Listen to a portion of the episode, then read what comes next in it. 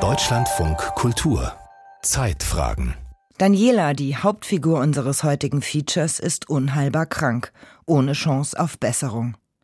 Im Frühjahr 2023 wendet sie sich an eine Sterbehilfeorganisation, denn Daniela will assistierten Suizid begehen. Rechtlich ist das in Deutschland derzeit eine Grauzone, da sich der Bundestag bisher nicht auf eine Neuregelung der Sterbehilfe einigen konnte. Unser Autor Marius Elfering hat mit Experten und Angehörigen gesprochen und er durfte Daniela bis zum Schluss begleiten. Es ist ein schwieriges und schmerzliches Thema und wir bitten Sie, den Beitrag nur anzuhören, wenn Sie sich psychisch stabil fühlen. Das sind so Gefühle, die ich keinem beschreiben kann. Das ist so, das fühlt sich so an, als wenn man über Smarties spricht, aber wenn man sich da genau reinsetzt und in die Tiefe geht, dann man spricht da über ein Menschenleben, ne? über die Entscheidung, ein Leben zu beenden oder es in irgendeiner Weise weiterzuführen, wovon man nicht weiß, wie das sein wird. Im Sommer 2023 denkt Daniela über ihr eigenes Ende nach. Immer wenn ihr Gedanken dazu kommen, spricht sie sie in ihr Handy. Und ihr kommen viele Gedanken dazu. Einige Monate zuvor sieht die 58-jährige Frau mit der halbgerahmten Brille und der oft etwas heiseren Stimme einen Fernsehbeitrag zur Sterbehilfe. Sie kann mal wieder nicht schlafen, ist lange wach und plötzlich hört sie davon, dass es in Deutschland die Möglichkeit gibt, sich begleitet das Leben zu nehmen. Ich war für jeden Spaß zu haben und ich war eine Frohnatur, so ein richtig rheinisches Frohnaturmädchen und ich habe Menschen begeistert und angesteckt mit meinem Dasein, mit meiner Fröhlichkeit und ich glaube, das ist das, was mir selber am meisten fehlt. Ich war immer gerne für andere da. In den Jahren, bevor Daniela von der Möglichkeit des assistierten Suizids erfährt, geht es mit ihrer Gesundheit immer weiter bergab.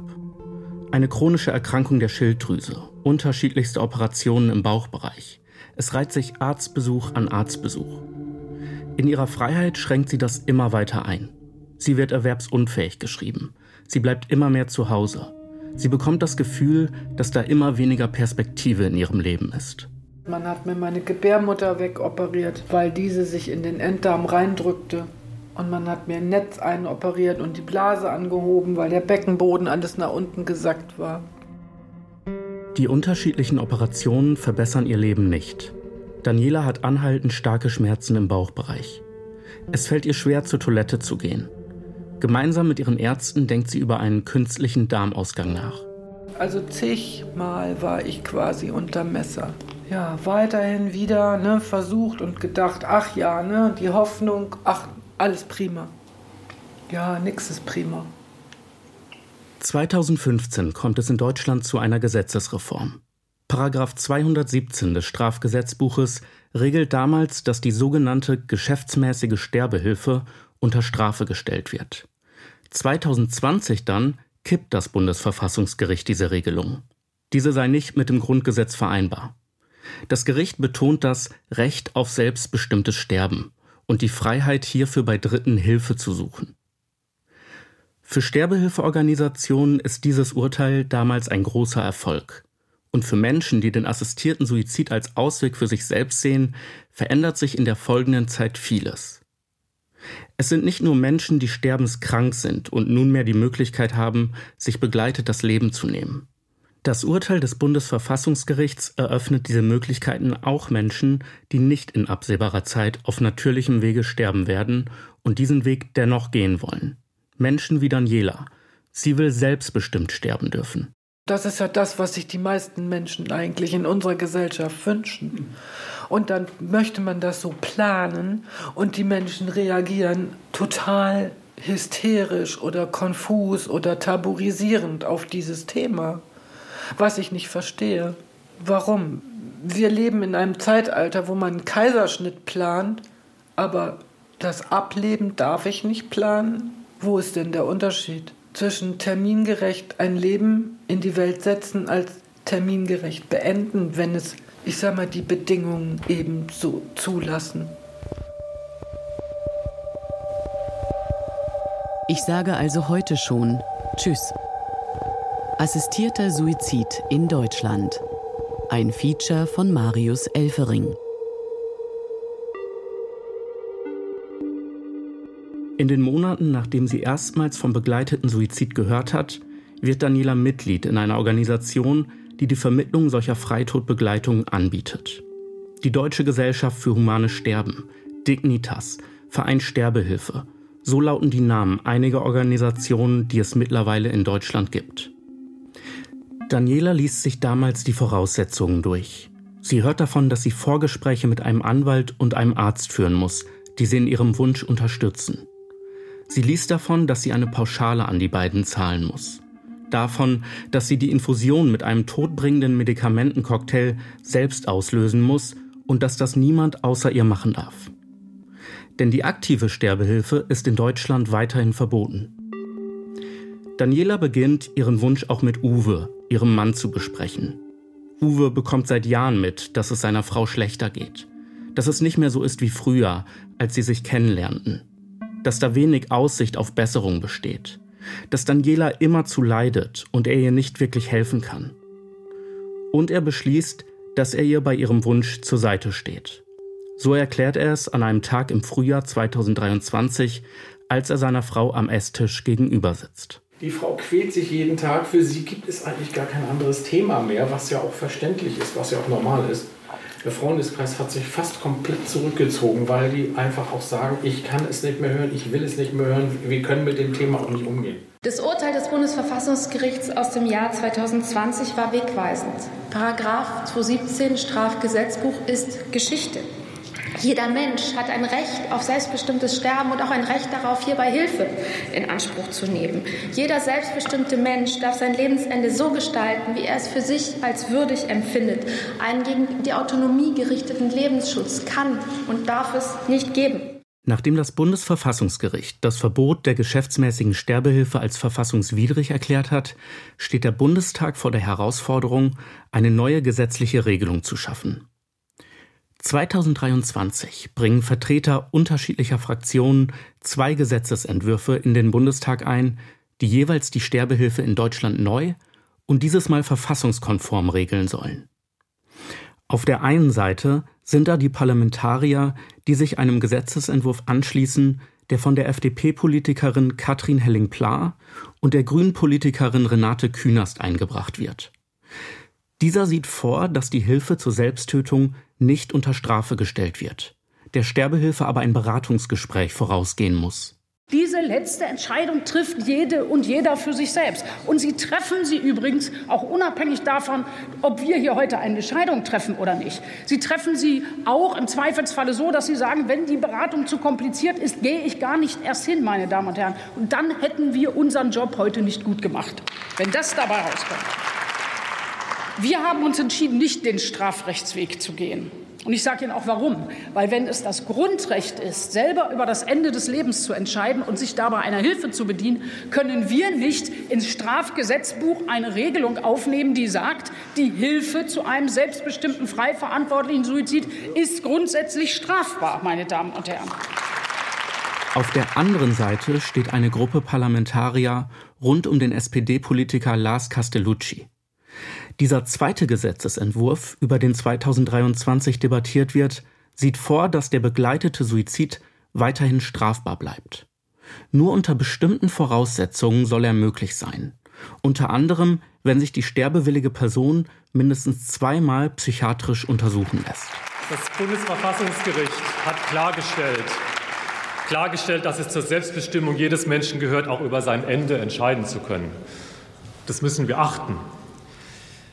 Gleichzeitig hat uns das Gericht mitgegeben, dass wir nicht einfach diese Selbstbestimmung voraussetzen können, sondern es hat gesagt, dass wir als Gesetzgeber, das sind die Worte des Gerichtes, dafür Sorge zu tragen haben, dass es sich bei dem Entschluss, assistierten Suizid zu begehen, wirklich um eine freie Entscheidung handelt. Mit unserem Gesetzentwurf eröffnen wir erstmals Ärztinnen und Ärzten die Möglichkeit, ein todbringendes Mittel für einen assistierten Suizid zu verschreiben. Und wir definieren ein Schutzkonzept, das diesen freien Willen der Menschen in den Mittelpunkt stellt. Wer organisiert, regelmäßig Suizidhilfe anbietet und sich nicht an das Schutzkonzept hält, der kennt nach unserem Entwurf die Konsequenzen. Er macht sich strafbar. Der Bundestag kann sich auf keinen der beiden Gesetzesentwürfe einigen. Eine neue Regelung der Sterbehilfe in Deutschland gibt es bisher nicht. Gibt Situationen, da weine ich ganz dolle drüber, weil ich eigentlich gerne lebe und eigentlich eine Frohnatur bin. Und auf der anderen Seite möchte ich in diesem Körper nicht mehr leben. Das tut so weh. Diese ganzen Schmerzen, diese Leiden, diese Krämpfe. Ich wäre so froh, das alles mal loszuwerden und mal Frieden zu haben. Frieden von diesem ganzen Scheiß und diesem ganzen Stress.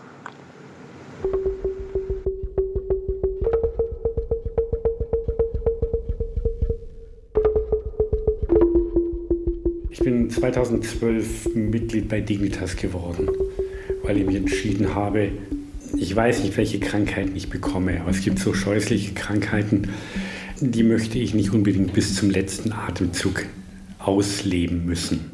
In Donauwörth, an einem langen Holztisch, auf dem eine durchsichtige Plastiktischdecke liegt, sitzt Dr. Wolfgang Oblinger. Einige Stunden zuvor war er noch bei einem Patienten und hatte ihn beim Suizid begleitet. Jetzt blickt er zurück auf die vergangenen Jahre. Und dann kam im Jahre 2015 die Verabschiedung des Paragraphen 217, das Freitodbegleitungen praktisch unter Strafe gestellt hat, unmöglich gemacht hat. Das Urteil damals hat mich sehr irritiert, auch wütend gemacht, weil ich mich sehr beschränkt sah in meiner individuellen Freiheit. Und überraschend kam dann eben im Februar 2020 das Urteil des Bundesverfassungsgerichts, was diesen Paragraph 217 als mit der Verfassung nicht vereinbar festgestellt hat und auch genaue Kriterien für möglichen assistierten Suizid gleich im Vorfeld festgelegt hat. Nicht nur die Politik steht nach dem Urteil des Bundesverfassungsgerichts 2020 vor einer schwierigen Situation. Es sind vor allen Dingen Ärztinnen und Ärzte, die sich fragen müssen, ob sie es mit ihrem Gewissen vereinbaren können, ihren Patientinnen und Patienten einen begleiteten Suizid zu ermöglichen. Orientierung sollen dabei bestimmte Kriterien geben. Das sind vor allem, ob eine Demenz vorliegt, ob eine schwere Depression oder überhaupt eine Depression vorliegt, ob auf jemanden Druck ausgeübt wurde, ob die Freiverantwortlichkeit und Urteilsfähigkeit letztendlich gegeben ist. Nachdem die betroffenen Personen Mitglied in einer Sterbehilfeorganisation geworden sind, werden die Kriterien, die Wolfgang Oblinger beschreibt, mittlerweile standardmäßig von dem begleitenden Arzt geprüft. Doch 2020, als das Urteil ganz frisch ist, herrscht große Unsicherheit, wie genau der begleitete Suizid nun ablaufen soll. Dann ging es darum, dass dieses Urteil ja mit Erleben erfüllt werden muss, praktisch umgesetzt werden muss. Wir haben dann mit Myonot, es war noch Corona-Zeit, über Zoom vier Ärzte gefunden, die sich bereit erklärt haben, das mal anzugehen. Und davon sind innerhalb kürzer Zeit drei wieder ausgeschieden, sodass ich erstmal allein auf weiter Flur dastand. Bei mir war klar, wenn wir dieses Urteil nicht praktisch umsetzen, dann ist es umsonst erkämpft. Nach Rücksprache mit einem Anwalt beginnt Wolfgang Oblinger damals mit den ersten begleiteten Suiziden. Und auch jetzt, drei Jahre später, kann er sich an den ersten Patienten noch erinnern in Mitteldeutschland mit einem fortgeschrittenen Prostatakarzinomkrebs, der ja sehr viel in der Welt herumgereist war, sagte, das, was ihm wichtig ist, kann er alles nicht mehr machen. Er kann mit mir und Not 400 Meter laufen, er hat keine Angehörigen, war früher selber im Ministerium tätig. Und ja, bei dem haben wir dann auch mit den entsprechenden Vorabklärungen dann im Juni 2000 20 die erste Freitodbegleitung gemacht. Mittlerweile, so erzählt er es, hat er über 100 Begleitungen gemacht. Seine älteste Patientin sei 104 Jahre alt gewesen, die jüngste 32 Jahre. Sie sei nach einem Autounfall mit einem Traktor vom Hals ab querschnittsgelähmt gewesen und habe ihm gesagt, dass sie so nicht leben wolle. Wir haben in diesem Fall natürlich zuerst mal ein psychiatrisches Gutachten machen lassen, schon aus medizinischen und auch aus juristischen Gründen. Die Frau war völlig klar im Kopf, die wusste, was sie entscheidet. Bisher hatte sie ihre Mutter gepflegt, sie hat auch noch eine Schwester. Und ja, als wir dann den, die Suizidbegleitung durchgeführt haben, Ja, es war ein sehr aufwendiger, sehr tränenreicher Prozess. Wir haben alle viel geheult, aber sie wollte es so, sie ist nicht davon abgewichen. Und in der Retrospektive, in der Rückschau, muss ich sagen, es war stimmig. Was vielen nicht klar ist, durch das Urteil von 2020 ist die Freitodbegleitung in Deutschland sehr liberal geworden. Früher reisten todkranke Patientinnen und Patienten beispielsweise in die Schweiz, um Sterbehilfe in Anspruch zu nehmen. Hier in Deutschland kann auch eine Freitodbegleitung bei an sich gesunden Menschen durchgeführt werden, die aus irgendwelchen Gründen lebenssatt, des Lebens überdrüssig sind. Wir haben solche Menschen auch gehabt. Und das hat das Bundesverfassungsgericht auch ausdrücklich festgestellt, dass die Entscheidung zu einem assistierten Suizid nicht an eine Krankheit gebunden ist, auch nicht an das Stadium einer Krankheit. Im Gegensatz jetzt zum Beispiel in der Schweiz oder so, wo das nicht so möglich ist.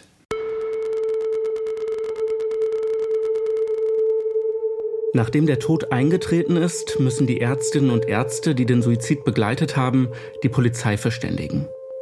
In der Anfangszeit, als das Urteil des Bundesverfassungsgerichts in den Polizeibehörden noch nicht zu jedem Beamten durchgedrungen sei, so erzählt es Wolfgang Oblinger, seien sie häufiger beschuldigt worden. Doch nach und nach sei es einfacher geworden. Die Polizistinnen und Polizisten nehmen die Fälle heute auf. Es wird geprüft, ob alles rechtens ablief. Keine Verhöre, keine Beschuldigungen mehr. Ich meine, natürlich, zuerst musste ich mich von meinem Gewissen rechtfertigen. Ja, aber das war relativ leicht, weil ich gesagt habe, ich würde das für mich in Anspruch nehmen und ich kann jedem die Freiheit lassen, das für sich zu entscheiden. Ich kann das akzeptieren. Nur wenige Ärztinnen und Ärzte, die Freitodbegleitungen durchführen, trauen sich öffentlich darüber zu sprechen. Doch Wolfgang Oblinger findet es wichtig, seinen Punkt zu machen, zu erklären, warum er diesen Weg für einen humanen hält, warum er macht, was er macht. Und er hat das Bedürfnis, die Zahl der Freitodbegleitungen in Relation zu setzen. Wir haben in Deutschland pro Jahr fast 100.000 Suizidversuche, nahezu, und etwa 10 Prozent, ja, 9.500 bis 10.000 gelingen. Und wenn man die Daten in anderen Ländern anschaut, dann ist von allen Suiziden der begleitete Suizid immer im einstelligen Prozentbereich. Das heißt, ein Großteil der Suizide sind die sogenannten kalten Suizide, die Brutalsuizide, wo halt jemand sich auf die Schiene legt und vom Hochhaus springt oder ähnliches. Geht es nach Wolfgang Oblinger, dann braucht sich der Bundestag gar nicht erst um eine Neuregelung des begleiteten Suizids zu kümmern. Er ist der Meinung, dass das Urteil des Bundesverfassungsgerichts ausreicht und genügend rechtliche Vorgaben mit sich bringt. Also die bisherige Regelung braucht eigentlich nichts. Es gibt stringente Vorgaben, die müssen eingehalten werden, die werden von Polizei und Staatsanwalt auch überprüft. Und wenn sie nicht eingehalten werden, dann findet auch ein Verfahren statt.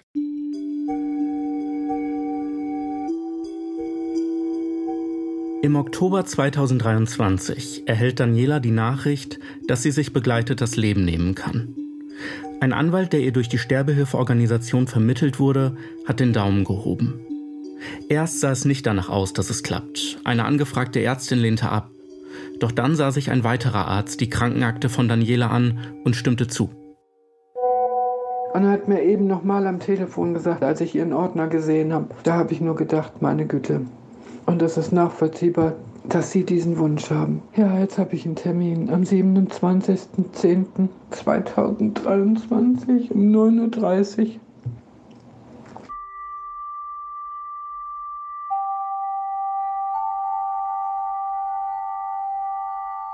Ein Überweisungsschein über 4000 Euro wurde ihr ausgehändigt. Eine Pauschale, die für die Vorbereitung und Durchführung der Freitodbegleitung anfällt und an den Anwalt sowie den Arzt geht.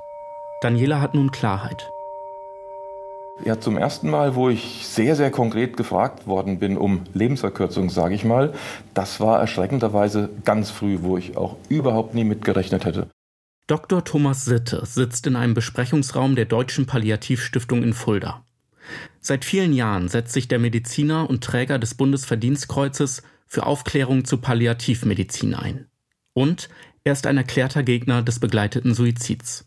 War ich vielleicht 27, 28 Jahre alt, ganz am Ende meines Studiums im praktischen Jahr, habe ich eine zunehmend querschnittsgelähmte Patientin begleitet als ja, Jungarzt, Altstudierender auf eine Spezialabteilung für viele Wochen. Und nach vielleicht acht Wochen hat sie gemerkt, ich kann nicht mehr Hand an mich legen. Das ist eigentlich der Klassiker, der auch in den Medien so heute oft vorkommt. Und jetzt kriege ich wirklich Gänsehaut, wenn ich dann denke, weil wir haben sehr intensiv darüber gesprochen. Sie hat mich gebeten, sie konnte keinen assistierten Suizid mehr machen, sie konnte gar nichts mehr machen, sie hätte getötet werden müssen. Und sie hat mich ganz konkret gebeten, weil sie erschreckenderweise halt ja, nur zu mir Vertrauen gefasst hatte, das zu tun. Noch heute, Jahrzehnte später, erinnert er sich an die damalige Situation und die Entscheidung, die er treffen musste. Aber war sehr klar dann, dass ich nach einigen Tagen der wiederkehrenden Gespräche sagen musste, nein, mache ich nicht. Hat sich, wenn ich es mal so, ja, das muss man einfach so aussprechen, echt scheiße angefühlt für mich. Doch seine Entscheidung von damals prägt die Arbeit von Thomas Sitte in den folgenden Jahren. Zum begleiteten Suizid hat er eine klare Meinung. Dadurch, dass ich meiner Patientin das klar abgeschlagen habe, denke ich, hat es auch schon zur Folge gehabt, dass ich bei anderen eben auch vielleicht etwas härter in Anführungszeichen gewesen bin in der Entscheidung oder freundlich gesagt etwas klarer gewesen bin. Also ich habe da einfach eine klare Kante. Ich glaube, als Arzt, aber auch als Pflegefachkraft haben wir ein riesengroßes Problem, wenn wir uns dazu offen machen, dass wir in die Verlegenheit kommen, jetzt plötzlich, ich sage mal bewusst geschäftsmäßig, Menschen das Leben zu verkürzen, egal in welcher Form.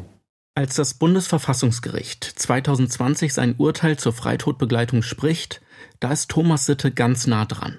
Ich habe mir die Zeit genommen, ich war selbst an den Verhandlungstagen dann dort und habe mir das angehört aus dem Zuschauerraum heraus und ich habe damit gerechnet, dass es gekippt wird. Ich hätte aber nie damit gerechnet, dass es in dieser Form gekippt wird, weil das Verfassungsgericht, diese Richterpersonen sich jetzt tatsächlich angemaßt haben, aus meiner bescheidenen Bürgersicht, ja, unsere Ethik auf den Kopf zu stellen.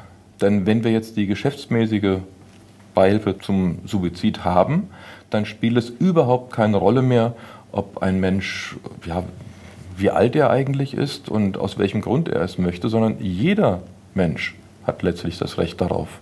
Es ist noch die Frage, muss man volljährig sein oder nicht, aber auch das wird irgendwann fallen, weil es auch in den Benelux-Ländern gefallen ist. Also es ist nur eine Frage der Zeit. Seine persönliche Linie in seiner Arbeit als Arzt ist klar. Eine Beratung bei mir mündet darin, dass ich regelhaft sage, ich mache die Assistenz nicht. Also ich werde keine Suizidassistenz durchführen. Wenn er über seine Arbeit als Palliativmediziner und seine Sicht auf den begleiteten Suizid spricht, dann kommt Thomas Sitte schnell auf all die Menschen zu sprechen, die ihn gefragt hätten, wie sie sich das Leben nehmen könnten. Und da kann ich sagen, bei meinen eigenen Patienten, also die, die ich versorge, und das waren dann auch wenige hundert, wo es da ganz konkrete Gespräche gab dazu, da habe ich immer gesagt, wie sie es machen können. Also wie kann ich mir als Patient selbst das Leben nehmen, ohne dass ich andere dazu brauche, die ich mit reinziehe. Thomas Sitte versucht in seine Argumente gegen Suizidassistenz immer wieder Nachdruck zu bringen. Und um zu zeigen, für wie unnötig er sie erachtet, greift er zu extrem harten Schlussfolgerungen, die er in ähnlicher Form auch schon einmal gegenüber dem christlichen Medienmagazin Pro formuliert hat. Ich gehe da auch persönlich dann noch einen Schritt weiter. Wenn ich sehe, dass die Situationen wirklich ganz schlimm sind, vor allen Dingen die Situationen, die drohen, ne, ganz schlimm sind, dann gehe ich so weit und sage, dann helfe ich Ihnen. Und zwar die Hilfe, die dann nötig ist, ist eigentlich nicht die Assistenz, die ist die Tötung. Also völlig klar, wenn ich medizinisch einen Menschen begleite, der in eine Situation kommt, wo es gar nicht mehr geht, der braucht keine Suizidassistenz. Der muss schnell und sauber Leiden gelindert bekommen, äh, ohne Risiken, dass es schief geht.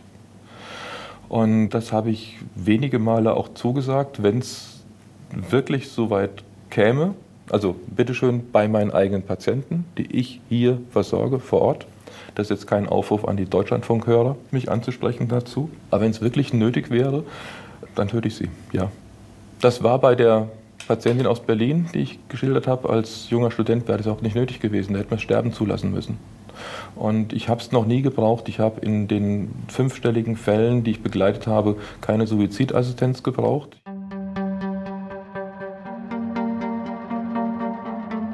Thomas Sitte glaubt daran, dass eine optimale Palliativversorgung ausreicht, um Leiden so weit zu lindern, dass es den begleiteten Suizid eben nicht braucht. Wenn er als Gegner des begleiteten Suizids auf die aktuelle Situation und die fehlende gesetzliche Regelung blickt, hat er eine klare Meinung. Ich habe alles, was mir zur Macht steht und die Palliativstiftung hat alles der Palliativstiftung zur Macht Stehende getan, dass es so gekommen ist, wie es gekommen ist. Es ist schlecht gekommen, aber es hätte noch schlechter kommen können, sage ich mal, ja.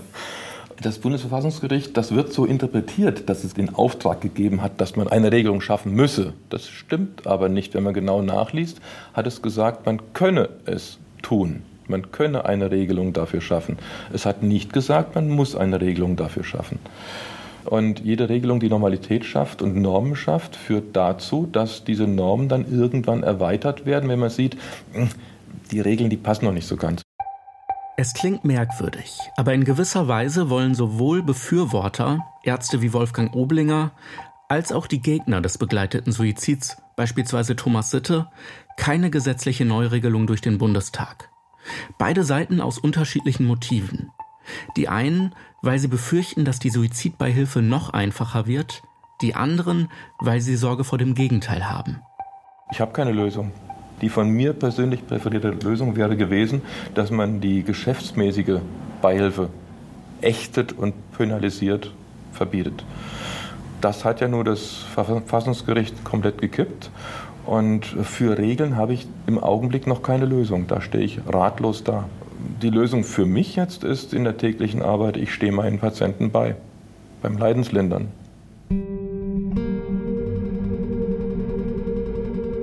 Zwei Tage vor ihrem Tod läuft Daniela durch den Herbstregen.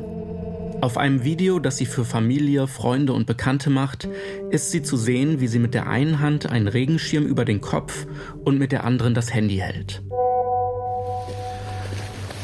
Tja, von dem einen oder anderen habe ich mich schon verabschiedet. Von dem einen oder anderen ging es nicht mehr. Von dem einen oder anderen ist es nicht möglich. Wie auch immer. Oder es gibt Menschen, die wollen das nicht. Das ist auch okay. Ich kann nur sagen, euch allen lieben Dank, jeden Einzelnen, dass ich irgendwie ein Stück in eurem Leben eine Rolle gespielt habe, wie auch immer. Freitagmorgen ist diese Rolle, die ich in diesem Leben geführt habe, eben einfach mal in diesem Leben zu Ende. Ja, ich sage also heute schon Tschüss, weil ich glaube nicht, dass ich das morgen noch möchte und kann, wie auch immer. Auch mir geht es manchmal emotional nicht so gut, weil äh, ich den einen oder anderen eben auch vermissen werde. Ich wünsche euch was. Macht's gut. Und denkt dran, man ist nie wirklich weg. Irgendwann sieht man sich wieder.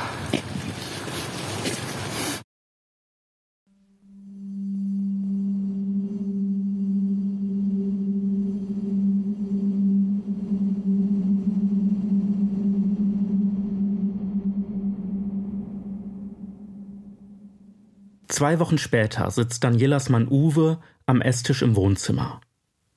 In der Wohnung ist es ganz still, von den zwei Katzen nichts zu sehen.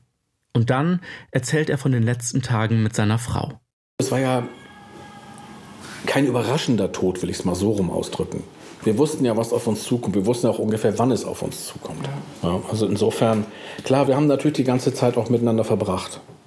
Ein letzter Spaziergang am Fluss, ein letztes gemeinsames Foto noch viel gesprochen und ich mal, noch mal unsere Zeit, die wir miteinander Revue passieren lassen. Gute Sachen. Da waren natürlich auch Scheißsachen zwischen, keine Frage. Ist ja völlig normal. Und dann, ja, wir sind dann auch relativ, am Donnerstag relativ zeitig zu Bett, weil sie musste ja am nächsten Morgen relativ früh hoch. Den Termin haben sie nach Absprache mit dem Anwalt und dem Arzt nochmal um eine halbe Stunde vorgezogen.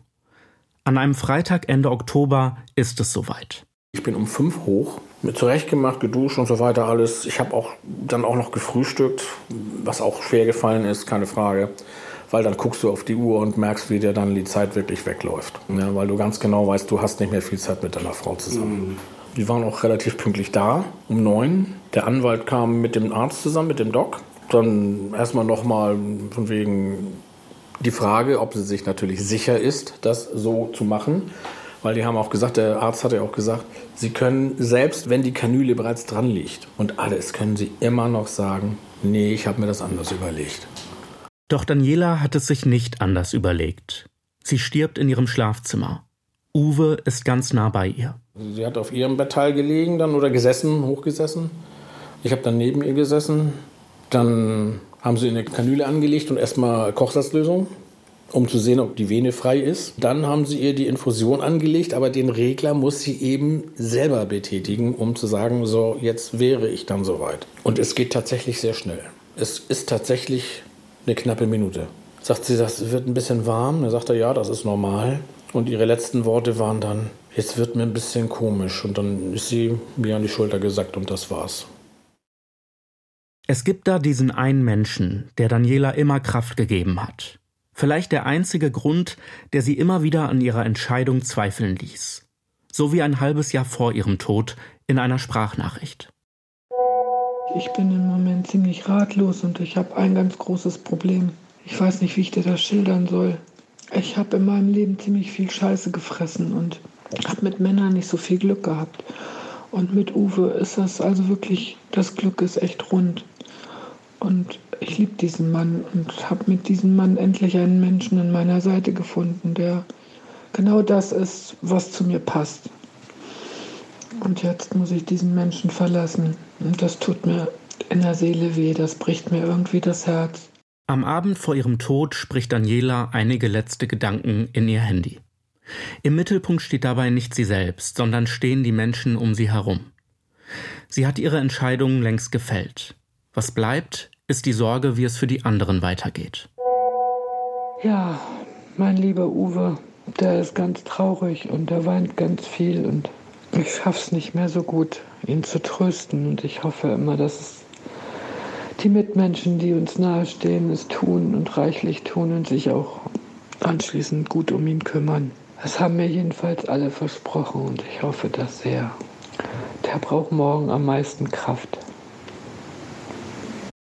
Ein letzter Gruß, dann ist Stille.